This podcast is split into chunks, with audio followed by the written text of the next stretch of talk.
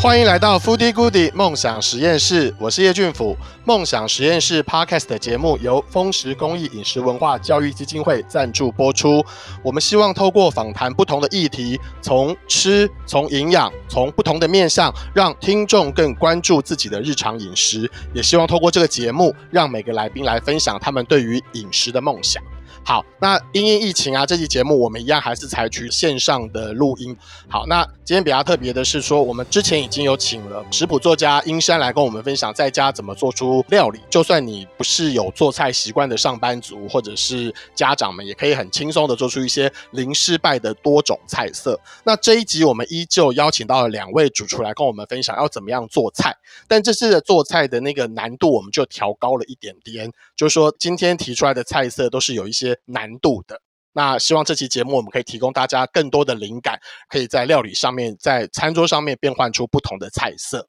好，那这集节目我们特别邀请丰食的美味革新主厨易成主厨，跟之前协助我们一起开发蔬食食谱的诺妮卡老师。那他们今天会帮我们介绍各三道的料理。那先请两位主厨跟大家问好。各位听众大家好。好，那诺老师。各位听众大家好，我是诺瑞卡。好，那比较特别的是说，奕成主厨，因为之前就是他在薰衣草森林当过主厨嘛，然后后来跟我们一起在深入校园。那诺老师之前在日本待过很长的时间，然后呃有很多关于熟食方面的料理很厉害，也协助我们一起开发了熟食的很多的菜色，让校厨有更多的选择。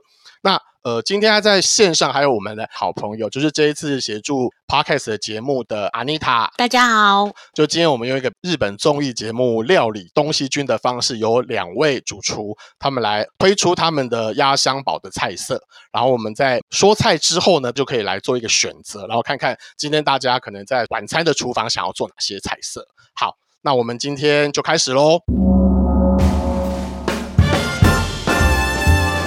一回合，我们奕成带来的是红酒时蔬炖牛腩，那诺伊卡老师为大家带来的是普罗旺斯炖菜。好，那我们就请奕成先开勺。那我觉得比较特别的是，这两道菜都是法式料理的概念，看起来好像很困难，但是其实老师们说起来会不会很困难？我们听老师说了就知道。那我们请奕成先来跟大家分享一下，要怎么做红酒时蔬炖牛腩这道菜。好，其实今天开的这道菜最主要的一个原因，是因为可能冰箱里边呢、啊，我们会有一些没有喝完的红酒。那这些红酒通常放了之后，它的风味可能变得不好。那我们或多或少的可以把这一些酒呢，可以拿来做菜。牛腩是一个比较可以放在冷冻保存的一个食材之一。那牛腩退冰的时候呢，我们就把它切成大概是三公分到四公分的长度这个样子。那基本上这一些时蔬的部分，尽可能呢，我们就来选择根茎类的这一些时蔬，跟着牛腩一起来炖煮，把这一个蔬菜的风味呢，跟牛肉的风味，还有红酒的这一个酒香颜色，把它做到这一道菜里面，那它就会变得非常非常的可口了。那今天我们准备的根茎类食材有红萝卜啊、马铃薯啊，还有一些香菇类的东西、菌菇类的东西，有杏鲍菇、香菇。那蔬菜的部分可以选择一些像番茄啊、洋葱，把它炖煮进去。好，这道菜看起来就是蛮异国风味，是不是也有一些香料要特别应该要先准备的？诶，像我这边准备的是玉桂叶跟肉桂皮。还有一些的白胡椒粒，就这么简单的一些香料。那如果说各位可能在您的窗台前面啊，或是您庭院前面有种迷迭香啊、百里香啊，它都也很适合放进来搭配料理。嗯哼，挑选牛腩有没有什么技巧或是什么秘诀应该要注意的？基本上牛腩条它就在肋排的旁边。那其实，在选择牛腩的同时，就尽可能选择油脂不要这么多的，哦，因为它在肋排旁边多少会带一些油脂，那油脂尽可能就不要选这么多。那如果也已经整个包装都进来的话，在解冻的同时，把这一些油脂尽可能的挑掉，哦，也可以是一种方法。当然不完全可以全部挑干净，不过我们等一下要讲这个料理手法的时候，是可以巧妙的运用这一些油脂来做烹调。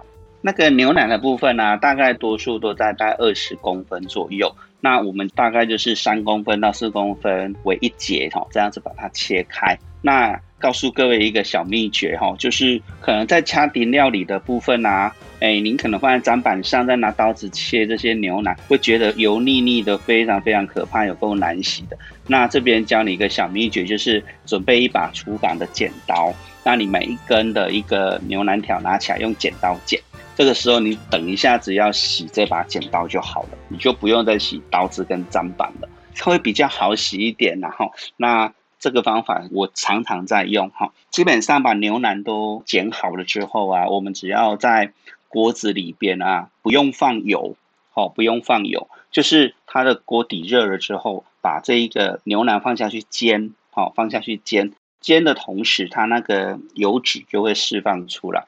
那火候不宜太大，就是慢煎就好了，只要把它的那一个边边角角煎的焦香焦香的感觉就好了。那煎好的同时，这些油脂啊，火不宜太大，因为火太大的话，这个油脂到最后会焦掉，会变色变质。那火就是不宜太大这样子。那剩下的这一个油脂的部分，我们就可以开始把我们的这一些材料啊，可以下去做煸炒。好，那我的顺序会是先煸红萝卜。为什么要先煸红萝卜？因为红萝卜其实基本上。它是一个属于有特殊味道的一个食材。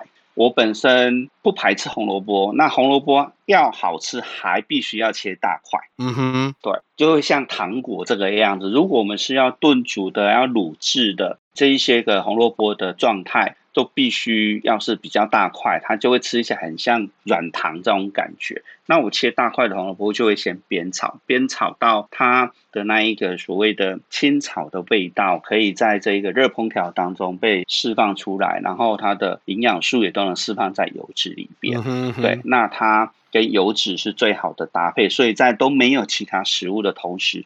我就会赶紧先下红萝卜，这样、嗯。所以第一个是肉煎完取出来之后，会先下红萝卜煸炒。对，然后接下来呢就不起锅了，红萝卜一样在锅底，我就会下番茄。这个时候把番茄块呢也一同把它放进来，因为番茄是脂溶性，提高它的营养素。对，所以我们在这个有油跟红萝卜的同时呢，我们就把番茄下来煸炒，然后把它的营养素全部跟颜色做到这一个汤底里面来。那这两个都煸炒完的时候，就可以依序来下我们的马铃薯啊，然后蒜仁、洋葱。那各位可能会想到说，哎，那蒜仁、洋葱为什么？煸香的食材，师傅会把它放在后来才下。其实煸香的食材里边，不见得是要在刚开始开锅的时候的油脂就下。其实它只要有些许的热气，食物的味道就能够把它提出来这个样子。所以这一边呢，在蒜仁、洋葱的部分，我们就会在这个时候才下。也就是说啊，我们都还没有放液体，还没有放水。或者是红酒之前，它就要下这些东西了。那这些食物都下好，煸炒到香气都跑出来的时候啊，这个时候我们就可以下一半的红酒，大概两百到三百公克。或是你的冰箱有好几瓶可以拌的红酒，你当然是可以多放一点也没有关系。好，对，那下红酒就可以让这一个红酒的单宁啊，还有这一个酸气啊，可以让这个食物啊，等下的熟成会更加有风味。对，嗯。那这个同时你也可以下一些些的酱油啊，一些些就好了哦，因为只是要做一点颜色而已哈。嗯、然后再来就是水呀、啊。加到水的时候啊，它就要盖过这些食物了哦。但是这个盖过哦，也是要跟大家分享一下。这个所谓的盖过，就是食物的水平面平或者以下就可以了。因为待会我们在烹煮食物的同时啊，它都会一直出水分。嗯，那我在料理的经验值是成也水，败也水。就是我们常常在烹煮食物的时候，尤其是做炖菜料理。最忌怕的就是水分太多，对，那水分太多的时候，它就会变成是熬煮，对，它就不是炖了，那食物的风味就会可能在不小心当中就破坏掉了，嗯哼，对，就会带到那个汤里面那一个里边去了。所以奕成就提醒大家，就是说水不要太多，是，然后因为食材本身会再出水，所以就是说不要让它变成是好像水煮的感觉这样子。对呀，对呀，对呀，因为我们是炖菜，以菜为主。对，那后面呢，在这个炖煮时间全程大概四十分钟啊。对了，我们刚刚放完水之后啊，这一些香料就要放进去了。嗯哼，就包括了玉桂叶、肉桂皮，然后白胡椒跟盐都一起先放了吗？哎，盐不用，盐都是最后才调。好，对对对，放香料这样就好了。好，放完香料完之后啊，就是烹煮了三十分钟。剩下十分钟时间，再把这一些菇类的东西放上去，然后要起锅之前再调味。那我们看我们的调味很简单，就只有盐，也就是说，我们的甜度其实在刚刚的蔬菜里边就能释放出来了，在刚刚的牛肉就能释放出来，在刚刚的红酒里边，它都能释放出甜度出来。所以水分在这里是发现很重要。如果你放了很多的水，你就变成要加糖，才有办法让你这个味道是中和的。那要起锅之前，才下你那个需要的一些盐的，是您您希望的咸度这个样子。然后起锅的话，我们再撒上葱花，那这道料理应该就会很美味了。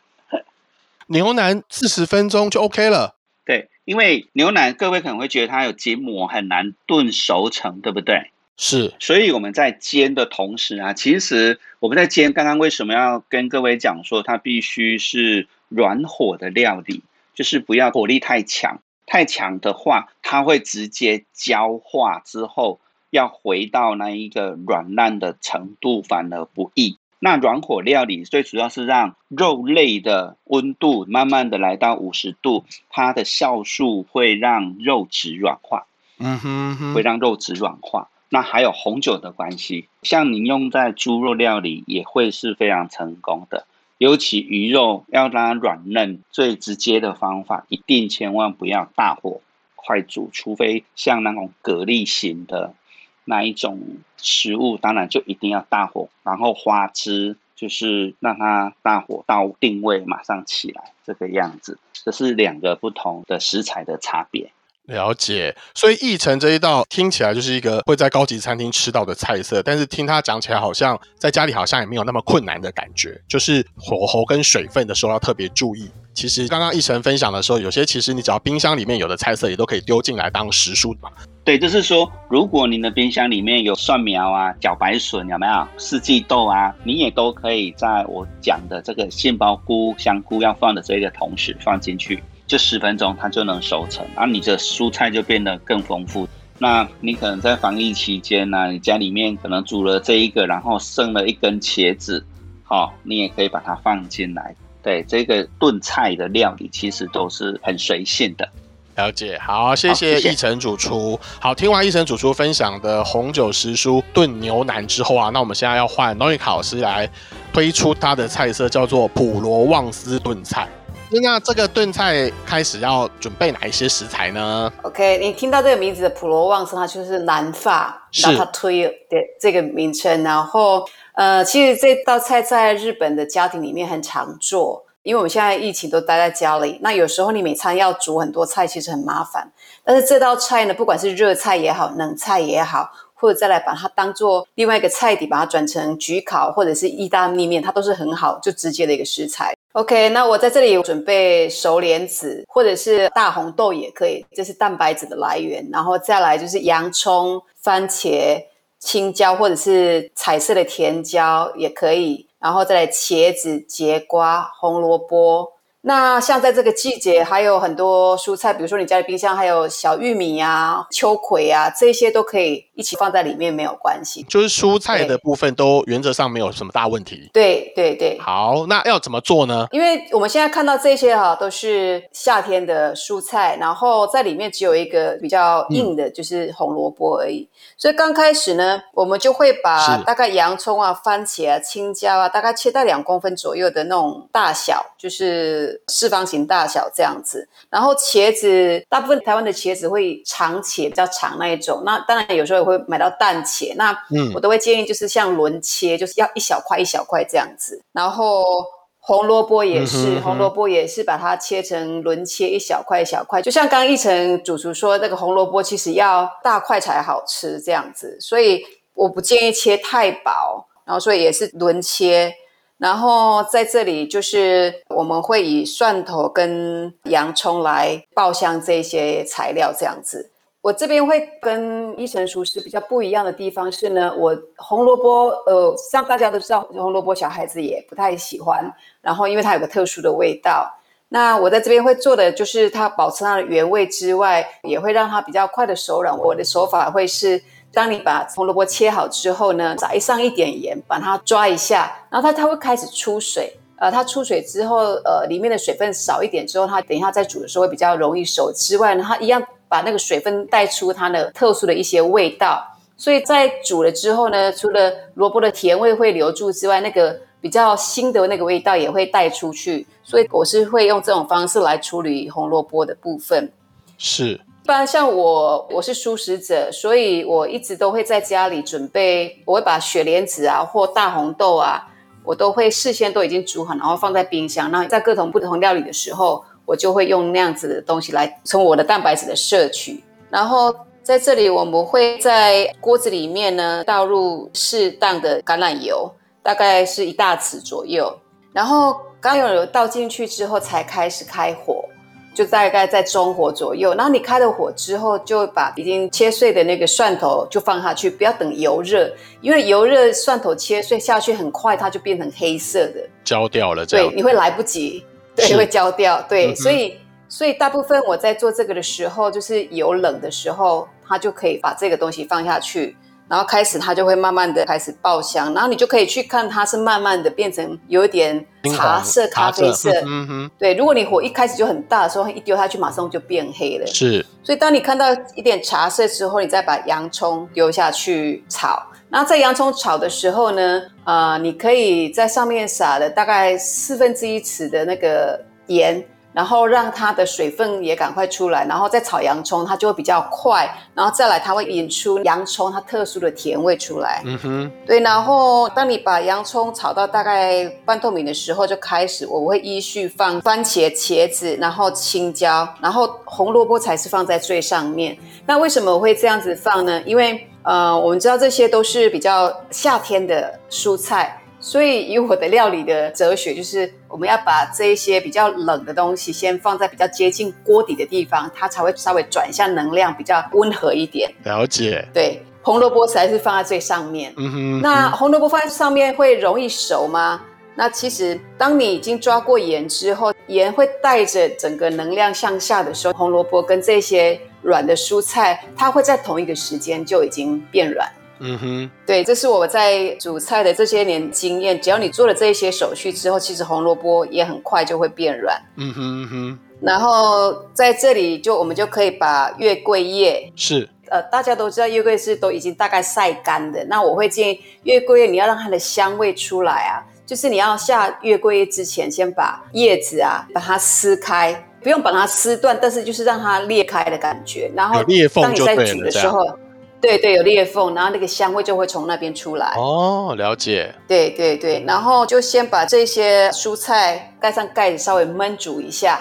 嗯哼，这边就是刚刚一成主厨也会说，其实成功也是水，然后败也是水，所以呃，这里就要看你所买到的那些蔬菜到底水分多不多，你才决定要不要加水。是对，因为这些呃，ratatouille 它本身它不需要是很多水分，它就是有点。糊糊的感觉，所以如果你加太多水，它就会让它的原本蔬菜的甜味就没有了。嗯哼，所以就要看你你买到的蔬菜它本身的水分多不多。当你稍微焖大概五分钟之后，你把它打开来看。它的出水的量是多不多的？那如果已经诶觉得出水量还蛮多的，你就不需要再加水。那你如果觉得说，诶它有点干干的那种感觉，我会建议大概加大概八十 CC 左右的水，不要加太多，嗯、这样子。嗯哼。然后这个时候就把那个我们这边要准备一个番茄罐头，就是番茄糊。是。然后把它倒上去，把它倒上去之后，再把雪莲子或者是大腰豆放上去，然后把盖子盖起来，然后开始煮。那稍微把火再转小一点，因为毕竟我们如果没有放水的话，其实它下面的水分是比较少的，所以我就会建议把火再转小一点，嗯哼，然后开始焖煮，大概差不多十分钟左右，嗯哼，对，那十分钟左右焖煮之后，你把它打开，大概所有的蔬菜都已经变软了。然后这个时候你就可以放了大概二分之一大匙的酱油跟胡椒，嗯哼，然后稍微拌一下之后，然后最后再把一大匙的味噌放进去，然后再稍微焖大概三分钟左右，三分钟再把盖子打开之后，再把味噌跟所有的材料拌一下，嗯哼，然后稍微再煮一下，它就可以起锅了。那起锅的时候呢，你就可以在上面撒上切碎的巴西里，这样子，嗯哼，然后就会是一道很美味的炖菜。嗯哼，呃，老师要不要分享一下为什么会选择味增？因为角鲨是一个南法的菜，味增感觉很东方的一个食材嘛。那你选择用味增来做的理由是什么啊？其实现在有很多西洋料理里面都会放味噌，嗯哼，因为在日本它叫做卡古西亚吉，就是隐藏的一个味道。嗯哼，那像这些炖菜啊，或者是说咖喱呀、啊，这些炖的东西呢，大部分都会，因为你刚炖的时候它味道还没有那么进去，所以一般如果你还没有放味噌的时候，它可能是最好吃是隔天。嗯哼。然后像比如说咖喱，它也是最好吃是隔天，因为它的味道才会进去。但是如果你要当天就很好吃的话，其实味增就是一个非常好的一个选择。哦，你放下去之后，它当天就很好吃，这是一个秘诀。嗯，老师，那味噌有很多种类嘛？你有特别哪一种，还是说都可以？嗯，我会建议就是不要选择味道这么重的，所以你可以选择白味噌或者是麦味噌，麦子下去发酵的味噌，嗯哼，所以它的味道就没那么重，嗯，对，就没那么重，所以也是比较适合在夏天。那因为味噌它本身就是有发酵的一个效果，还有它的盐分也在，所以。对于这种夏天这些比较冷的这些菜，它会平衡它的一些能量，然后让你的身体吃起来不会那么冷。所以听起来普罗旺斯炖菜也是一个高级餐厅会出的菜，但是 Loni 老师跟我们分享的感觉好像也没有那么困难，也许大家有机会可以试着做做看。而且老师这道菜是纯素的，那也有加入了一些老师他们觉得可以补充蛋白质的雪莲子的部分，那这个也可以让听众朋友来选择。好，谢谢老师帮我们说了这道。普罗旺斯炖菜，那听众朋友们，今天晚上想要做哪一道啊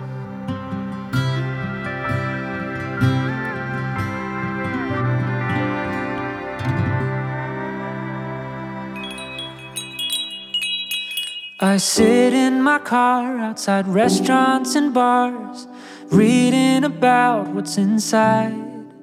我这边的话，刚刚诺伊卡老师一开始的介绍很吸引人，就是老师说这一道菜做完以后可以放在冰箱，然后再转成别的什么意大利面啊、焗烤，就是感觉它可以就做一次，然后可能接下来几天我可以变化成不同的菜色。因为老实说，在家要煮一餐会花很多时间，以我们这种平时没有在煮饭的人来说。